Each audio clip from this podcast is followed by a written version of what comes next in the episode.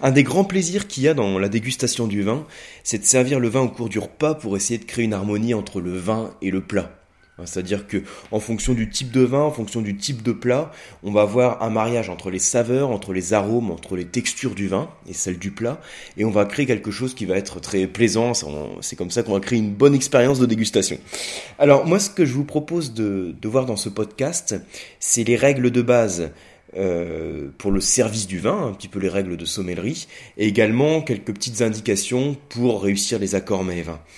Alors, pour vous présenter le, contexte, hein, le contexte de ce podcast, euh, vous savez que quand on participe à un cours d'onologie au sein du COAM, euh, je remets souvent, en tout cas sur certaines thématiques, des petits fichiers audio que j'envoie, euh, dans lesquels je fais un résumé de ce qui a été vu en cours pour essayer de s'en souvenir. Parce que c'est vrai que quand vous faites un cours d'onologie qui dure deux bonnes heures, vous avez pas mal d'infos en tête. Et en général, au bout de quelques jours, quelques semaines et puis quelques mois, on en oublie une grande, grande partie et surtout si on pratique peu la dégustation du vin. Donc le fait de remettre pour moi un petit fichier audio, ça permet d'avoir un rappel des bases qui ont été vues. Et ce que vous allez entendre tout de suite, en fait, ça va être ce fichier audio. C'est le fichier audio que je remets euh, suite au cours d'onologique et autour des accords MEV. Hein. Alors je remets aussi des petits fichiers PDF et d'autres choses, hein. mais ça, ça fait partie du, fichier audio. Donc je vous en fais cadeau, hein, en espérant que ça vous aide à mieux assimiler toutes ces notions de base autour des accords MEV et que vous puissiez faire des accords vins qui soient le plus réussis possible. Voilà, donc le podcast débute tout de suite. Bonjour à tous, alors je suis Yann du site Le Coam. Euh, alors si vous écoutez cette petite formation audio, c'est que vous avez participé à un cours d'onologie qui était consacré aux accords mets euh, alors mon but hein, dans cette petite formation, c'est en fait de vous reprendre les points principaux, ce qu'il faut retenir. Euh, je vous donne aussi quelques trucs pour bien appliquer les accords mets et pour continuer à progresser. Parce que comme souvent sur les cours d'onologie, il y a beaucoup d'éléments à acquérir, euh, beaucoup d'éléments à assimiler, à intégrer et ensuite à pratiquer. Parce que le mieux c'est ensuite pratiquer, hein, avec modération, mais pratiquer quand même pour bien s'en souvenir. Donc euh, cette formation c'est aussi quelque chose que vous pouvez, avec un format assez souple, hein, que vous pouvez réécouter de temps en temps euh, pour ne pas l'oublier et bien intégrer tous les éléments. Alors première chose, je vais vous rappeler ce que j'appelle les règles de sommellerie, c'est-à-dire les règles de service du vin qu'il faut avoir en tête qui concerne notamment euh, la quantité de vin à servir, le nombre de vins à servir en fait au cours d'un repas, qui concerne aussi euh, des connaissances sur la température de service, sur les notions de carafage, décantage et l'ordre de service des vins. Donc ça, c'est des choses que vous avez dû voir pendant la session. Donc je vous rappelle, hein, au niveau de la quantité de vin à servir au cours d'un repas, en général, même quand vous faites un repas de fête euh, qui est correctement arrosé, il faut éviter de servir plus de 3-4 vins différents au cours du repas. Pourquoi? Parce que chaque vin euh, a une structure différente, donc un niveau d'acidité différent, euh, un niveau de tanin, voire de sucrosité différent. Et chaque fois que vous avez ces différentes sensations, ces différentes saveurs, vous allez euh, solliciter vos papilles et finir par saturer au niveau des papilles. Hein. Et à partir du moment où on sature, on n'est plus dans le plaisir. Donc déjà, limiter la quantité de vin servi au cours du repas. Autre point important, c'est par rapport à la température de service. Alors, retenez, euh, en général, ce que tout le monde sait, hein, c'est que le blanc est servi plus frais que le rouge. Alors, pourquoi on sert le blanc plus frais que le rouge? C'est parce que le blanc est riche en acidité. Hein, le vin blanc a plus d'acidité que le vin rouge, et l'acidité se marie au froid. Euh, je donne régulièrement l'exemple d'un jus de pamplemousse, par exemple, ou d'un jus de citron. Euh, si vous prenez ce jus de pamplemousse ou de citron chambré, c'est-à-dire s'il n'est pas servi frais, ça va être désagréable à déguster. Par contre, si vous le servez bien frappé, bien frais, ça passera beaucoup mieux. Le froid et l'acidité se marient. Dans notre vin, c'est la même chose. Comme le vin blanc est plus riche en acidité, hein, le vin c'est une solution acide, le vin blanc est plus acide que le rouge, on fait en sorte de le servir plus frais. Si je vous donne une température générique, je vais vous dire autour de 8-10 degrés. Là aussi, hein, il y a des variations en fonction du type de vin, bien sûr. Dans le cas du vin rouge, on le sert chambré. Donc chambré, ça peut être 13, 14, 15 degrés, avec là aussi des variations en fonction du type de vin. Pourquoi on le sert plus frais? Donc déjà, euh, le vin rouge a moins d'acidité que le vin blanc générique, mais aussi parce que le vin rouge possède des tanins. Je vous rappelle que les tanins, c'est la substance végétale qui est extraite de la peau du raisin rouge lors de la macération, et qu'a la propriété de créer de l'astringence, hein, d'assécher la bouche, de créer un resserrement des muqueuses et créer de l'amertume. Et cette sensation d'amertume est renforcée par le froid. Donc quand vous avez un vin très tannique, faites attention surtout à ne pas le servir trop froid. Plus le vin est charpenté et tannique, plus on le sert chambré, voire jusqu'à 16, 17, voire 18 degrés. Donc tout ça, c'est pour avoir les températures de service en tête. Le vin blanc est servi frais, 8-10 degrés, le vin rouge est servi plus chambré, et tout ça est lié à la présence de l'acidité et des tanins dans le rouge ou le blanc. Autre notion au niveau des règles de sommellerie à retenir, c'est la notion de carafage et décantage. Donc carafer un vin ou le décanter, ça fait en fait référence à deux opérations qui sont un petit peu différentes et qui utilisent euh, deux outils différents, deux types de carafes différents. Alors carafer un vin, c'est le mettre dans une carafe à carafer, et décanter un vin, c'est de le mettre dans une carafe à décanter. Alors, qu'est-ce que c'est que la différence? Alors là, sur le podcast audio, hein, euh, je peux pas vous faire de schéma, mais euh, globalement, une carafe à carafer a un fond qui est beaucoup plus large qu'une carafe à décanter. La carafe à décanter est plus fine. Et si on a un fond plus large, comme la carafe à carafer, ça veut dire qu'on a une plus grande surface de contact entre le vin et l'air et qu'on peut plus facilement aérer le vin dans la carafe. Donc tout ça pour vous dire que la carafe à carafer sert à aérer le vin, alors que la carafe à décanter, qui est plus fine, sert à euh, déposer en fait, à sédimenter les dépôts qu'on peut avoir dans le vin. Et ça, ça veut dire si c'est deux opérations différentes, qu'elles vont s'utiliser sur deux types de vins différents. Euh, la carafe à carafer, vous, vous l'utilisez plutôt pour les jeunes vins qui ont besoin d'être oxygénés, qui ont besoin de respirer, qui ont besoin de s'ouvrir. Alors que la carafe à décanter, qui est plus fine, on va l'utiliser sur les vins qui sont plus vieux, simplement pour sédimenter euh, le dépôt qui peut se former dans les vieux vins.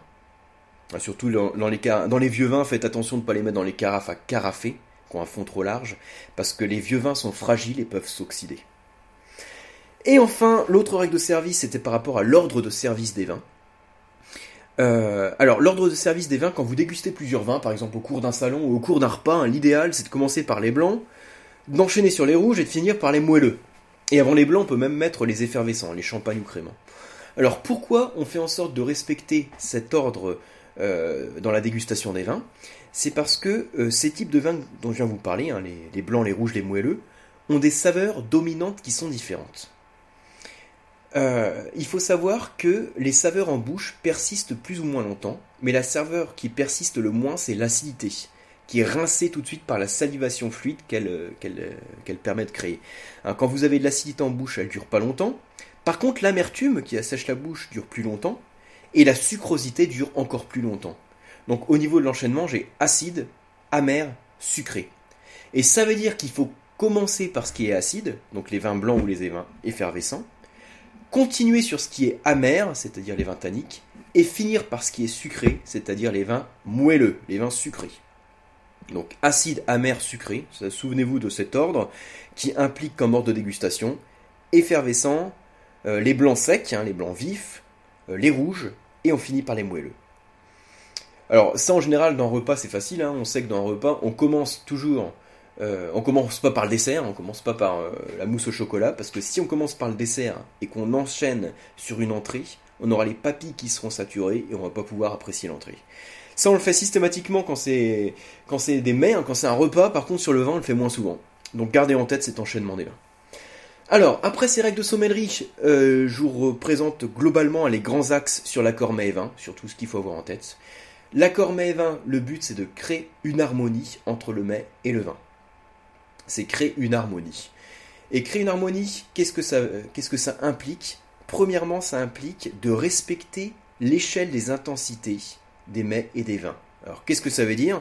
C'est-à-dire qu'il ne faut pas qu'il y en ait un qui prenne le dessus sur l'autre. En gros, il ne faut pas que mon vin il écrase mon mets, mon plat, ou il ne faut pas que mon plat écrase mon vin. Sinon, c'est plus un accord. Il faut respecter une échelle des intensités. Alors, vous avez euh, un PDF que je vous ai envoyé euh, avec cette formation audio dans laquelle je vous remets une échelle des intensités. Euh, c'est un article que j'avais développé sur levinpasapa.com, hein, que vous pouvez voir en ligne. Dans cette, échelle des intensités, en fait, je mets en correspondance l'intensité des vins. Donc les vins les moins intenses, c'est les vins, les blancs secs, hein, les vifs, les effervescents aussi. Ensuite, on arrive sur les rouges et finalement les sucrés. Et pour les repas, vous avez pareil une échelle des intensités des plats. Hein, par exemple, une entrée, une entrée générique, une entrée type est moins intense qu'un plat, euh, un poisson en général est moins protéiné qu'une viande et donc moins intense qu'une viande. Au sein des viandes, ben, les viandes blanches sont moins intenses que les viandes rouges. Et enfin, vous avez les desserts qui sont les plus puissants. Donc là, hein, l'aide visuelle, ce sera plus facile, donc regardez le mémo PDF pour avoir euh, l'illustration. Donc c'est la première règle, hein, respecter l'échelle des intensités. Et une fois que vous avez respecté l'échelle des intensités, on va faire en sorte d'accorder le plus possible les arômes. Donc si vous avez des arômes euh, poivrés dans votre mets, hein, si vous avez un, mets un petit peu épicé, on va faire en sorte de retrouver euh, ces arômes dans le vin, donc avoir un, vin légèrement épicé, poivré, pour avoir une harmonie au niveau des arômes. Si au contraire j'ai un, mets plutôt avec une sauce aux champignons, euh, je vais pouvoir rechercher cette harmonie au niveau des arômes en mettant un vin qui développe des arômes de champignons. Or, les arômes de champignons se trouvent plutôt dans les vins évolués. Donc tout ça, c'est un peu la démarche que vous devez avoir pour construire votre accord mets Alors, un autre exemple tout simple, hein, euh, puisque je vais prendre un plat de pâtes, voilà, donc on va être sur des plats euh, très élaborés.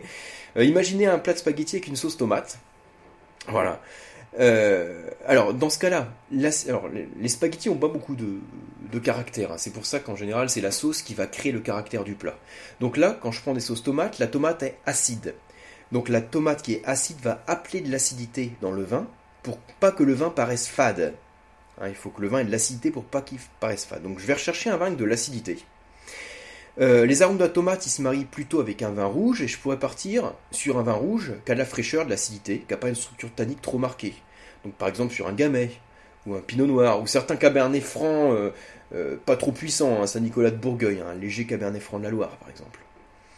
Maintenant, imaginez, euh, vous avez toujours votre pâte spaghetti avec votre sauce tomate, mais vous n'avez pas de vin rouge léger à accorder dessus. Vous avez plutôt un gigondas qui est bien onctueux, avec des arômes de garrigue, de tapenade, avec moins d'acidité. Comment faire dans ce cas-là? Dans ce cas, ce qu'on peut faire, c'est faire en sorte d'atténuer l'acidité du plat, pour que ça passe mieux sur le vin, et de renforcer euh, les arômes du plat pour qu'ils passent mieux sur le vin. Alors, en pratique, pour atténuer l'acidité du plat, je peux par exemple rajouter du sucre dans la sauce tomate.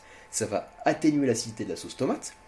Et ensuite, euh, rappeler les arômes euh, du vin, mais les rappeler dans le plat. Je peux rajouter par exemple quelques olives noires et des épices, un peu de poivre hein, dans ma sauce.